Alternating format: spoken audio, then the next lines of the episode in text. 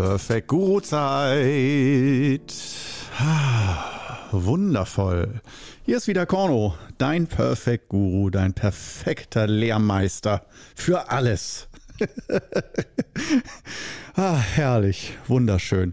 Ja, heute ähm, geht es mal wieder ganz egozentrisch ähm, um meine Qigong-Karriere, die ich dir heute unterbreite und vorstelle. Äh, ja, unglaublicherweise gab es äh, in der Vergangenheit immer mal wieder die Anfrage von Leuten, die mich nur auf YouTube und so kennengelernt haben, zu meiner Autobiografie. Was ist Korno überhaupt so für einer? Wo kommt der her? Was, was, so, was sind so die Hintergründe von seinem Leben? Und ähm, das, ich finde das ein bisschen vermessen, innerhalb von diesem Format, innerhalb von einer halben Stunde mein ganzes Leben dir zu erzählen oder so. Das ist doch ein bisschen schwer. Aber äh, nichtsdestotrotz ähm, dachte ich mir, fange ich heute einfach mal an mit einem äh, kleinen, mit einem, nicht nur kleinen, mit einem Teilaspekt, und zwar meiner Qigong-Karriere. Ähm, also jetzt nicht genau die Hintergründe, nichts zu meiner Kindheit oder so. Das kann man alles noch in späteren äh, Episoden ausbreiten, wenn es denn überhaupt äh, nötig ist oder gewünscht. Aber ähm, nein, heute geht es mal direkt äh, und wir legen auch sofort los um die Qigong-Karriere. Das heißt, ich mache ja, äh, also ich habe sozusagen das erste Mal Qigong praktiziert direkt auf dem ersten Wochenendseminar in Hannover äh, von Großmeister Dan Gongzhong. Sein erstes offizielles Seminar in Deutschland, was organisiert wurde. Der hat vorher auch schon ein paar Qigong-Aktionen hier in Deutschland gemacht. Ähm, aber so ein richtiges Seminar, wo jeder teilnehmen konnte, das war, soweit ich weiß, sein erstes in Deutschland. Und äh, das nach einer Zeit, äh, wo er längere Zeit im Verborgenen war und niemand wusste, in seinem, also er im Exil, er Besitzer, Chef eines China-Restaurants in Ulm und äh, das Spannende, so richtig Karate-Kid-Style, niemand weiß, dass er in Wirklichkeit ein Qigong-Großmeister ist. Und ähm, laut ihm hat ihm sein Meister gesagt, dass er so und so viele Jahre das im Innern verborgen lassen muss, diese, diesen Schatz, und dass er das im Jahr 1999 dann öffnet nach außen und dann auch Schüler annehmen kann und so weiter, ungefähr in dieser Zeit. Und äh, ich war einer der Glücklichen ähm, auf diesem Seminar und nicht, äh, um es ganz kurz nochmal zu machen, vielleicht kennst du die Story auch schon, die kann man auch noch lang und breit erzählen. Ein Kumpel von mir, ich war immer auf der, nicht immer, ich war auf der Yoga- und Zen- Schiene und ein Kumpel von mir war auf der Qigong-Schiene, aber nicht von Meister Dan, sondern auch von Meister Li, glaube ich, aus München oder so ein anderer Meister. Hatte aber Meister Dan auch kennengelernt und äh, organisierte dann jetzt mit zwei Leut anderen Hannoveranern noch zusammen ähm, dieses Seminar, auf das ich dann gekommen bin, mehr widerwillig, weil er sagte, Mensch, wir sind noch zu wenig Teilnehmer, kannst du nicht auch kommen, hast nicht auch Bock, mal einen Meister kennenzulernen? Und da dachte ich mir, ja, Qigong habe ich kein Interesse, aber ja, einen Großmeister kennenzulernen oder jemand, der sich so nennt, könnte ganz interessant sein. Und das war dann der Anfang. So habe ich Qigong kennengelernt auf diesem Wochenendseminar und ähm, habe das dann auch weiter geübt, obwohl für mich eigentlich erstmal klar war, mein Weg kenne ich schon, das ist Yoga und Zen. Aber Qigong, wenn ich die Übung schon da gelernt habe, dann mache ich die auch einfach mal eine Zeit lang. Und so eher ziemlich unbewusst ist mir dann irgendwann aufgefallen, dass ich äh, Yoga dann nicht mehr gemacht habe, sondern nur noch Qigong. Und ähm, das äh, ist für mich auch nicht wahr, ach ja, ist ja eh alles das Gleiche, jeder macht so irgendwie was, sondern dass ich auch gemerkt habe, ja, auf Zen, äh, diesen meditativen Aspekt kann ich nicht verzichten, also auf diese klassische, ganz pure Meditation, Versenkung in Stille. Und auch diese Form, die Zen-Form habe ich geliebt, finde ich immer noch großartig, aber ich praktiziere sie ja nicht mehr in einer Sangha. Um, und ähm, ja, so hat sich dann herauskristallisiert, dass ob ich wollte oder nicht, das war also ganz gefühlt nicht meine Entscheidung und mein bewusstes, ich überlege hin und her und gucke dann, was ich tue, sondern ich bin da irgendwie mehr so reingerutscht, dass ich dann beim Zen und Qigong ähm, ja sozusagen geblieben bin von 1999 an bis dann so 2010, 2011. Da habe ich mich dann aus der letzten Sangha vom Zen verabschiedet. Ähm, und das sind aber ist eine andere Story. Heute geht es da nicht darum, warum Zen oder nicht Zen. erstmal nur noch als kleine Info, ich bin großer Fan vom Zen und Sazen. Das ist äh, auch nach wie vor. Nicht, weil ich denke, Zen, ich habe erkannt, das ist nicht richtig oder nicht gut oder so Quatsch. Äh, hast, wenn du den richtigen Lehrer hast, die richtige Sange hast, perfekt. Deckel zu, obendrauf, Zen machen. Punkt. Ähm, aber äh, mir ging es halt darum, dann doch auf Dauer äh, einen Meister zu haben, wo ich das Vertrauen habe, wow, der, ähm, der nimmt mein Engagement sehr ernst und äh, geht auch darauf ein und ich kann mich da austoben mit meiner Hingabe und werde da nicht irgendwie begrenzt oder belächelt, dass ich irgendwie zu viel will oder sowas. Und äh, Meister dann, der hat mich nicht belächelt. Der hat es mir dann richtig gegeben. und ähm, ja, das fing dann auch ziemlich schnell an. Und äh, ja, also es gibt natürlich viele Lehrgeschichten. Für mich ist jetzt ein bisschen schwer, äh, bei, auch beim halbstündigen Format das eben alles durchzugehen. Deswegen mache ich es tatsächlich mal so eher langweilig biografisch, dass ich also 1999, jetzt haben wir 2022, das heißt vor 23 Jahren, ähm, angefangen habe mit Qigong. Und ähm, dann Anfang der Nullerjahre ging das mit den China-Reisen los. Ich glaube 2001 so war meine erste China-Reise äh, mit Meister Dan zusammen, dann nach Putoshan. Und ähm, da hatte ich auch schon, weil wir sind heute beim Stichwort Qigong Karriere, hatte ich, soweit ich weiß, 2001 meinen ersten Kurs, den ich gegeben habe. Ähm, damals natürlich eher noch als Übungsleiter. Da weiß ich, habe ich auch immer mal so Zettel verteilt, wo dann so ein bisschen was zu Yin und Yang drauf stand, aber das war zum Teil auch noch, zum Teil von meinem Meister das Wissen, zum Teil aber auch einfach belesen, also einfach Theorie weitergegeben von Yin und Yang und fünf Elementen und Meridiane und so. Und äh, das fing auf jeden Fall 2001 an mit dem Unikurs, dass also ein Qigong-Kumpel von mir, eben der, der auch dieses Seminar organisiert hatte, der wollte das auch intensiver machen und sagte, wir wohnten beide in Osnabrück, ich ziehe jetzt nach Ulm zum Meister hin und werde da weiter studieren, sagte er. Psychologe war das.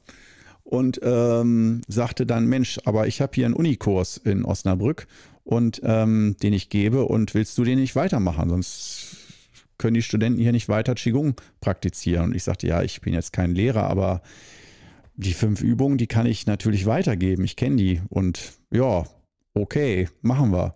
Und dann habe ich sozusagen von ihm den Qigong-Unikurs übernommen. Und das war mein erster Kurs. Und ein sehr dankbarer Kurs. Also natürlich die Fluktuation bei Studenten ist sehr hoch und die kommen natürlich auch nur, wenn die Party äh, am Abend zuvor nicht zu ausführlich gewesen ist und so. Man merkt schon, da ist man nicht absolute Priorität, sondern mehr so, es ist ganz cool, dass man sowas Cooles, Exotisches macht und so. Ähm, aber äh, da waren wenige Leute dabei, die das ultra ernsthaft betrieben haben. Aber auch die gab es. Auch die gab es natürlich. Und ich habe den Kurs auf jeden Fall sehr geliebt. Der dauerte mal zwei Stunden. Zwei Stunden lang. Das finde ich im Nachhinein völlig übertrieben, aber ich glaube, ich habe auch viel geredet in den Kursen äh, und über Qigong-Geschichten, Meistergeschichten und Theorie und so weiter und so fort. Auf jeden Fall habe ich die Zeit rumgekriegt und wir haben auch immer sehr lange stehen wie ein Baum gemacht. Wir haben sehr oft in den Kursen, auch in den Anfängerkursen, eine Dreiviertelstunde Stehübung gemacht. Gar kein Problem, ging. Die Studenten haben einfach mitgemacht. Heutzutage würden die meisten sagen, das geht gar nicht, kann ich nicht und so. Die Studenten damals, die waren auch nicht viel trainierter als heute. Das waren keine Sportskanonen, das waren meistens Psychologiestudenten oder Jurastudenten, die äh, zu viel am Schreibtisch gesessen haben aber das ging damals komischerweise. Heute, wenn ich jemandem erzähle, übrigens mit Anfängern, äh, die es noch nicht gewohnt sind, stehen wir so eine Dreiviertelstunde, manchmal auch eine Stunde, so äh, als letzter Kurstermin, so als Feier, so zum Abschluss heute nochmal eine Stunde stehen und danach noch Qigong machen. ja, das ist äh, schon echt erstaunlich gewesen. Einfach, wenn man nicht weiß, dass man es nicht kann, dann kann man es. Und äh, genau in dem Sinne, aus, äh, aus diesem Kurs heraus, ähm, hat sich dann als nächstes ergeben, dass irgendwie meine Mutter sogar, oder ich weiß nicht wer, irgendjemand gab mir einen Zeitungsschnipsel, wo dann stand, hier äh, in einem Sportverein suchen sie Qigong, Yoga, Tai Chi Lehrer oder irgendwie sowas. Und dann habe ich mich da gemeldet und äh, habe dann in dem Sportverein, äh, also die haben dann gesagt, ja, wir haben jetzt hier so ein neues Fitnesscenter-artiges Gebäude. Wir wollen mehr in Richtung Fitnesscenter gehen, weg von dem alten Sportverein-Ding. Ähm, also mehr zeitgemäß werden und dafür brauchen wir auch natürlich Kurse. Also Fitnesskurse und aber auch Entspannungskurse, alles, was für so ein Fitnesscenter dazugehört, hast du nicht Bock. Oder kannst du das machen? Und dann habe ich äh, da den Zweitkurs gemacht und dann ging es weiter und weiter. Dann in meiner Zivi-Arbeitsstelle, da gab es dann auch einen Qigong-Kurs, ähm, den ich dann angeleitet habe. Und dann ging es so weiter und so weiter. Auf jeden Fall muss ich jetzt nicht jeden einzelnen Kurs äh, hier benennen, nur dass das sich so alles so ergeben hat. Das heißt, ich habe da nicht aktiv gedacht, ich will Qigong-Lehrer werden und verteile jetzt Werbung und Flyer und will da eigene Kurse irgendwie zusammenbringen und aufbauen, sondern für mich war klar, ich bin Student äh, und zwar Medien, Fernsehen, Film, Literaturwissenschaft und Romanistik. Das war hört sich nach viel an. Es war ein Studiengang, in dem ich sozusagen Medien, Literatur und Spanisch studiert habe. Das war es eigentlich. Und ich wollte nur Medien studieren, also Medien, Fernsehen, Film. Aber in Osnabrück war der Studiengang nur als Nebenfach buchbar. Und man musste sozusagen, Literatur war für mich auch easy, okay, nehme ich mit. Geht klar, lesen tue ich gerne. Und ich kannte die meisten Bücher eh schon, die da belesen werden, gelesen werden und die meisten Autoren. Das war für mich so ein Klacks, aber das Spanisch Heieieiei, das hat auch letztendlich war einer der Hauptgründe, warum ich mit das Studium abgebrochen habe. Denn ich habe es zuerst ja berufsbegleitend neben dem Studium gemacht, habe dann aber gemerkt, auf einmal nach ein paar Jahren, so 2004, auch eine berühmte Story von mir, äh, dass ich immer erkältungskrank war, obwohl ich extrem Qigong und Zen gemacht habe und extrem viel Gesundheitsgeschichten war ich ständig erkältet und äh, grippal, ein grippaler Infekt jagte den nächsten und es lag daran äh, letztendlich an meinem Studium. Das habe ich dann gemerkt, als ich den Entschluss hatte, nicht mehr zu studieren, äh, war ich spontan geheilt und von da an hatte ich auch nicht mehr so oft Erkältungen. also nicht mehr so oft die Nase voll äh, von meiner Tätigkeit und von meinem Leben. Ähm, und ja, das war wirklich ähm, augenöffnend. Und dass ich dann auch gemerkt habe bei der Gelegenheit, ja, ich will äh, nur Qigong machen und es läuft ja auch super. Also es kamen immer mehr Kurse, immer mehr Anfragen, Schüler wurden mehr.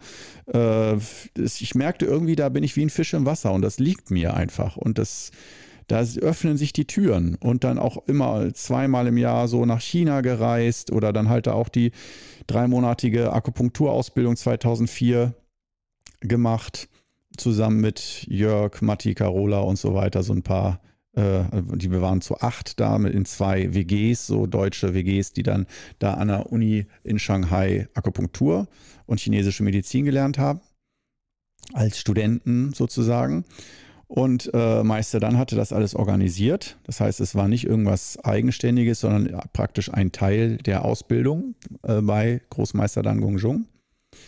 Und ähm, ja, das habe ich also mit großer Hingabe, da ging eigentlich auch mein ganzes Geld, was ich verdient habe, ähm, eigentlich immer nur in China reisen und in irgendwelche äh, Ausbildungsgeschichten. Das war also auch da volle Hingabe. Da habe ich also auch nichts zur Seite gelegt, nichts zurückgelegt. Alles volle Kanne nur in äh, Qigong investiert. Und ähm, ja, hat sich auch gelohnt. Und dann wurde es auch immer mehr mit den Kursen und dann mal hier ein, zwei Lokalsender, Fernsehauftritte und ähm, Seminare, Wochenendseminare, die ich gegeben habe. Meistens immer so im zweimal im Jahr gab es so saisonal im April, Mai so eine Saison, Saison äh, Seminar. Ähm, Wochen wo es immer vermehrt Seminare gab. Und die Hauptsaison war immer November, Dezember. Also eigentlich im November war immer die Hauptsaison von Wochenendseminaren für meine Schüler, die sozusagen dann jede Woche einmal zum Kurs gekommen sind und dann zweimal im Jahr zum Wochenendseminar oder richtig intensiv mit mir zu üben. Und das war auch alles schön und gut. Und äh, ja, ich benenne es nochmal, auch wenn ich an dieser Stelle wieder Hörerinnen verliere, ähm, dass das schon ich kann es nicht anders benennen. Es waren Hausfrauenkurse, außer der Unikurs. Und ich weiß, es hört sich bösartig an und herabwürdigend und frauenfeindlich und sexistisch. Aber wie soll ich es denn sonst benennen? Ich kann es ganz umständlich beschreiben, um auf diesen Begriff, Begriff Hausfrau zu verzichten. Für mich ist der Begriff Hausfrau auch äh, jetzt keine Beleidigung, aber ich bin mir durchaus bewusst, dass dieser Begriff natürlich eine Ära prägt, der ähm, nicht direkt von Gleichberechtigung durchzogen ist. Und äh, wer mich genau kennt, weiß, für mich ist, äh, bedeutet Frauen nicht gleich zu berechtigen, das ist lächerlich. Ich will mich darüber nicht mal unterhalten oder diskutieren, weil es für mich so selbstverständlich ist, dass Frauen und Männer gleichwertig sind und natürlich gleichberechtigt in jeglicher Form sein sollten und einfach jeder Mensch als Mensch gesehen wird, der Fähigkeiten und Qualitäten hat. Und ähm, das darf auch sein, dass eine Frau dann Hausfrau ist, dass das ihre Qualitäten sind. Das darf sein, ja. Und wenn eine Frau das sein möchte, dann nur aufgrund von Emanzipation das nicht sein zu dürfen, äh, ja, du verstehst, was ich meine. Auf jeden Fall, ähm, ich hatte damals Hausfrauenkurse, die auch natürlich noch von den älteren Generationen geprägt waren, auch von diesem älteren Weltbild. Und ich habe nicht gesagt, ich will das so oder ich will das nicht, sondern ich habe Qigong angeboten und da kamen einfach nun mal mehr Frauen. Man kann es auch wieder so rum sagen, dass sich mehr Frauen für ihren Körper oder für Körperwahrnehmung interessiert haben und eine bessere Verbindung zu hatten als Männer. Aber man konnte auch sagen, und das ist wieder nicht, ich weiß, ich lehne mich weit aus dem Fenster, Hasskommentare bitte über die Qigong Club Webseite dann an mich, ähm, dass äh, am Anfang ungefähr 90 Prozent Frauen, 10 Prozent Männer, aber bei den richtig Fortgeschrittenen mehr Männer als Frauen. Also die, die wirklich lange dabei bleiben, über Jahre hinweg, dass man da gemerkt hat, da wurde es dann langsam in Richtung halbe halbe oder sogar zwei Drittel Männer, ein Drittel Frauen und manchmal sogar so Runden, wo da nur eine Frau dabei war und vier bis sieben Männer oder sowas. Das heißt, äh, ob man es will oder nicht, oder gut findet oder nicht. Vielleicht liegt es auch nur an mir, ich weiß es nicht, aber es fühlte sich sehr allgemein an, ähm, dass äh, sich da solche Kursentwicklungen ergeben haben. Und ich habe es auch sehr genossen. Das war keine schlechte Zeit, sondern eine gute Zeit mit vielen Hausfrauen zusammen Qigong geübt und Hausfrauenkurse. Die haben dann auch immer Kaffeeklatsch, haben dann von mir auch manchmal am Anfang Tee gekriegt, noch eine Schale und so. Und äh, es war gute Stimmung, alle haben sich wohl gefühlt. Das war ein richtiger guter Mehrwert für alle. Und damit habe ich mein Geld verdient. Aber irgendwann habe ich gemerkt, dass ich das, dass ich irgendwie auch noch was anderes wollte und nicht nur äh, Kursleiter äh, von morgens bis abends, die ganze Woche immer nur noch, vor allen Dingen abends diese Geschichte. Es ging auch darum, äh, um die Arbeitszeiten. Den ganzen Tag lang zu Hause bei mir zu hocken und darauf zu warten, dass ich dann abends arbeite und abends Kurse gebe, wenn alle anderen dann Feierabend haben da sitze ich ja nicht den ganzen Tag rum und lese und trinke Kaffee, sondern ich suche mir irgendeine Arbeit für den Tag über, wo keine Kurse sind. Also ich habe dann Romane geschrieben oder Musik produziert oder oder also kreative Arbeiten gemacht, äh, die mich auch erfüllt haben. Aber ich war dann äh, oft abends einfach nicht mehr in der Stimmung, dann nochmal wieder arbeiten zu gehen. Obwohl andere sagen, wieso, du hast doch heute noch gar nicht gearbeitet. Aber meine kreative Arbeit, sprich Romane schreiben und äh, Musik produzieren im Studio, das war für mich schon Arbeit. Zwar natürlich mit Spaß, aber äh, ich habe schon gemerkt danach, der Tag war lang. Und ähm, so ist es dann dazu gekommen, dass ich äh, in einer Ägyptenreise 2011 mich dann entschieden habe, ich mache ein Sabbatjahr. Ich muss mal ein Jahr raus und genau gucken, wie gehe ich mit Qigong weiter um, wie mache ich da weiter.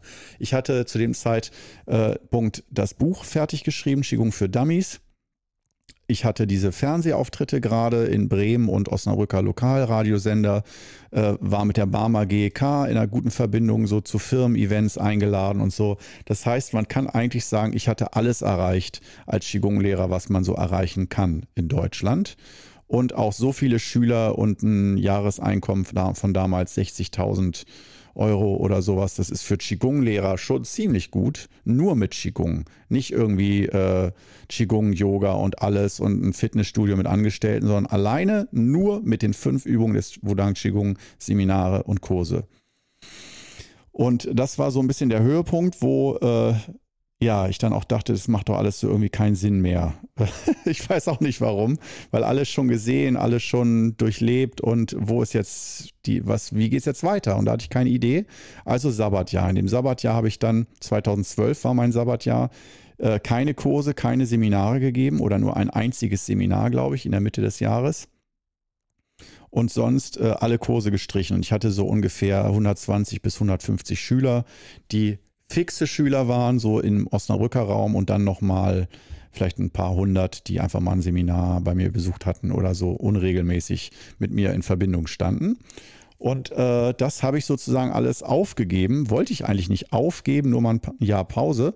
Aber tatsächlich nach dem Jahr, jetzt muss ich langsam schneller erzählen, damit ich mit meiner Qigong-Karriere hier noch bis zum Jahr 2022 komme.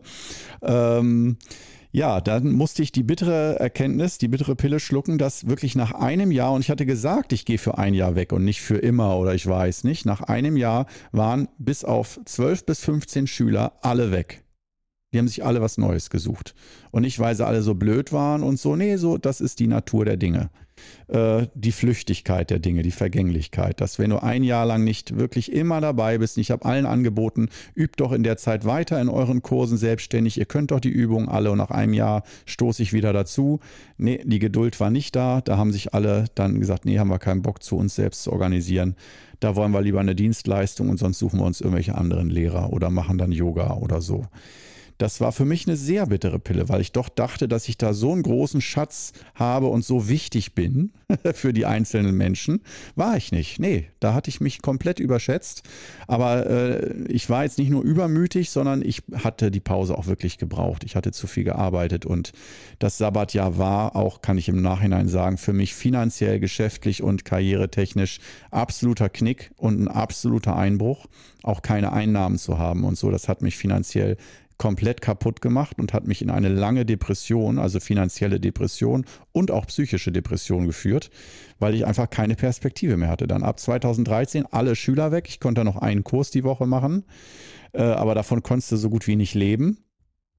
Und äh, dann ab und zu, dann habe ich mehr behandelt, Energiebehandlung gemacht und Energiemassagen und so, um mich einigermaßen über Wasser zu halten. Aber da hatte ich jahrelang von 2013 bis 2017 so würde ich sagen, das war eine ganz bittere Zeit, wo sich nicht viel bewegt hat und äh, ja, wo ich auch wusste, ich kann jetzt nicht wieder versuchen, irgendwelche Kurse zu machen. Ich habe da keine Kraft mehr für. Es geht nicht. Kann ich, konnte ich nicht mehr. Und kann ich auch bis heute nicht. Ich gebe auch bis heute keine Kurse mehr. Und dann habe ich es nochmal versucht, dann halt zwei, drei Kurse so am Mittwoch zu machen. Äh, aber pff, ja, ich merkte, die Luft war irgendwie raus und auch die Teilnehmer wurden immer weniger. Und äh, ja, der, der, die ganze Energie, der Spaß an der Sache war vorbei. Ich wusste, irgendwo muss es weitergehen, aber ich wusste nicht wie. Und äh, wenn du jetzt fragst, hä, wieso, wenn du Fernsehen, Film studiert hast, auf YouTube schon Videos gemacht hast, 2008, 2009, äh, warum hast du da nicht Videos gemacht und so? Das war noch die Geschichte von meinem Meister, dass der äh, lange Jahre gesagt hatte, ins Internet gehen mit Qigong, egal wie, ob mit Videos oder mit einer Website oder so, das sollten wir auf keinen Fall machen, das würde das ganze Qigong kaputt machen und auch äh, im, im erweiterten Sinne unser Leben, dass dann alles kaputt geht, wenn wir ins, sobald wir ins Internet gehen. Das war so das Nullerjahre, die Nullerjahre-Ansage noch. Und das hat sich dann aber Mitte der Zehnerjahre langsam aufgelöst, so ab 2015, 16, 17, dass mein Meister da auch offener wurde. Aber ich hatte dann trotzdem noch nicht die Idee, da groß ins Internet zu marschieren. Ähm, sondern habe dann eine, in der Zeit eine Videomarketing-Firma gegründet mit einem Kumpel zusammen, die auch jetzt vor ein paar Jahren. Also es hat nicht sehr gut funktioniert. Wir hatten ein paar Aufträge schon, aber äh, die Firma ist jetzt schon wieder eingestampft, äh, weil ich einfach dachte, ah, Filme mache ich gerne, für Filme interessiere ich mich auch und so, dann mache ich doch da wenigstens mein Geld, mein Verdienst und mache Qigong nur noch privat für mich oder ganz rudimentär. Aber ähm, dann im Jahr, nach dem Jahr 2019, ähm, wo wir dann nochmal in China waren und mein Meister sagte, nächstes Jahr gibt es für dich großes Schicksal, junger Mann, aber du musst alles richtig und genau exakt machen. Da kam dann Corona ins Spiel, Anfang 2020. Und äh, da erkannte ich dann, ah, das meinte er mit dem großen Schicksal, Video. Und dann habe ich mit ihm das zusammen abgesprochen per Telefon, er in China, ich hier in Deutschland und ihm von meiner Idee erzählt, dass ich äh, sozusagen beim Lockdown da jeden Tag zusammen übe mit allen, die wollen. Und äh, ja, daraus hat sich dann sozusagen diese YouTube-Dynamik ergeben. Und ähm, ja, jetzt sind wir hier sozusagen zwei Jahre später, dass äh, jetzt über YouTube ähm, da Seminare stattfinden und äh, sich die Seminare mit immer mehr Leuten füllen, die von YouTube kommen, die mich auf YouTube kennengelernt haben. Und das ist im Moment ein Weg, wenn du mich jetzt fragst, nicht, was habe ich alles getan, sondern auch Perspektive, Aussicht, worauf habe ich Lust, wo ist mein Herz, wo. Und das ist wichtig im Qigong aus meiner Sicht, dass sich der Lehrer auch wirklich selbst für die Inhalte interessiert. Und das ist problematisch, wenn man diese Inhalte schon 30 bis 50 bis 100 Mal vermittelt hat sprachlich und räumlich. Und dann zu sagen, jetzt bin ich immer noch ganz frisch dabei, als wäre das das erste Mal und es gibt nichts Schöneres. Das ist für andere vielleicht sehr, sehr leicht, aber ich brauche halt auch oft mal was Neues und auch mal neue Eindrücke. Und YouTube war wirklich, äh, das hat mich komplett wiederbelebt. Also da äh, hatte ich wirklich Bock, weil ich auch wusste, okay, alles das, was ich jetzt hier in den Videos erzähle, die ganzen Seminare und das Wissen, was ich angesammelt habe und meine Kurs- und Seminarerfahrungen und so, die muss ich jetzt nicht noch tausendmal erzählen, sondern kann die jetzt hier einmal in Videos nochmal richtig schön und klar abliefern. Und dann kann ich aber allen Teilnehmern, die nochmal wieder die gleichen tausend Fragen stellen, den kann, die kann ich alle auf die Videos verweisen und sagen, wenn dich das interessiert, eine Antwort, alle Antworten gibt es auf YouTube. Und das heißt dann, auf den Seminaren können wir uns dann direkt mit Qigong auseinandersetzen und in die Tiefe gehen. Und dass ich also nicht mehr so viele Anfängerfragen, die immer die gleichen sind, beantworten muss und immer das immer wiederkehrend ermüdende Gleiche erlebe, sondern mit Fortgeschrittenen, die das alles schon sich selbst beantwortet haben mit YouTube, kann ich direkt viel tiefer einsteigen und äh, auf Ebenen, die für mich auch lebendiger sind und äh, zu denen ich mehr Kontakt habe.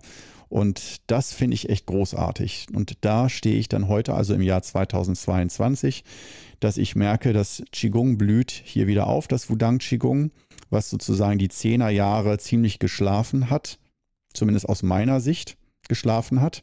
Und ähm, da musste ich mich dann an anderen Stellen und Ebenen entwickeln in diesen Jahren, also mehr nach innen gehen. Und jetzt äh, sozusagen vom Jahr 2020 mit Corona, wo auch alle nach innen gehen mussten, da hieß es für mich dann wieder umgekehrt, da gehe ich nach außen im Sinne von nach zu YouTube hin und äh, öffne das Qigong dann nochmal da auf YouTube und halt hier auch über den Podcast.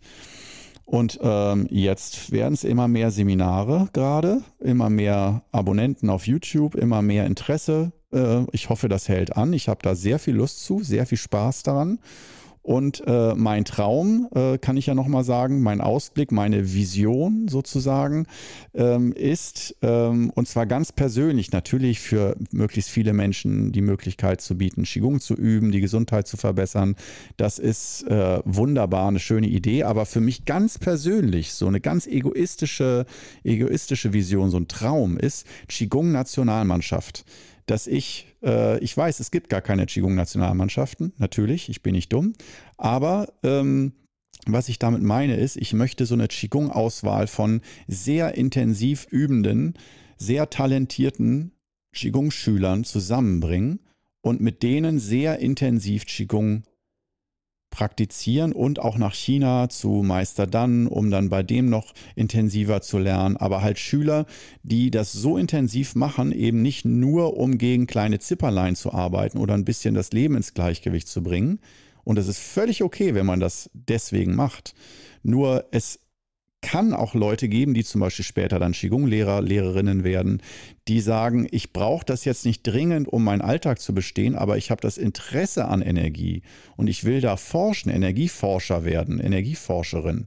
Und mit solchen Intensivleuten zusammen, die zu versammeln an einem Ort und mit denen zusammen üben und zusammen lernen und die lehren und ähm, das anleiten, das ist mein Traum, den ich habe. So, und jetzt hast du in einer knappen halben Stunde mal meine Qigong-Karriere kurz mitverfolgt, zumindest einige Stationen. Und kannst so meinen Lebensweg so ein bisschen zumindest nachverfolgen, zumindest die letzten 23 Jahre. Gut, ähm, ja, schön, dass du es bis zum Schluss durchgehalten hast und vielleicht bist du ja sogar einer der oder eine für die Qigong Nationalmannschaft. Mal gucken. Bis dann.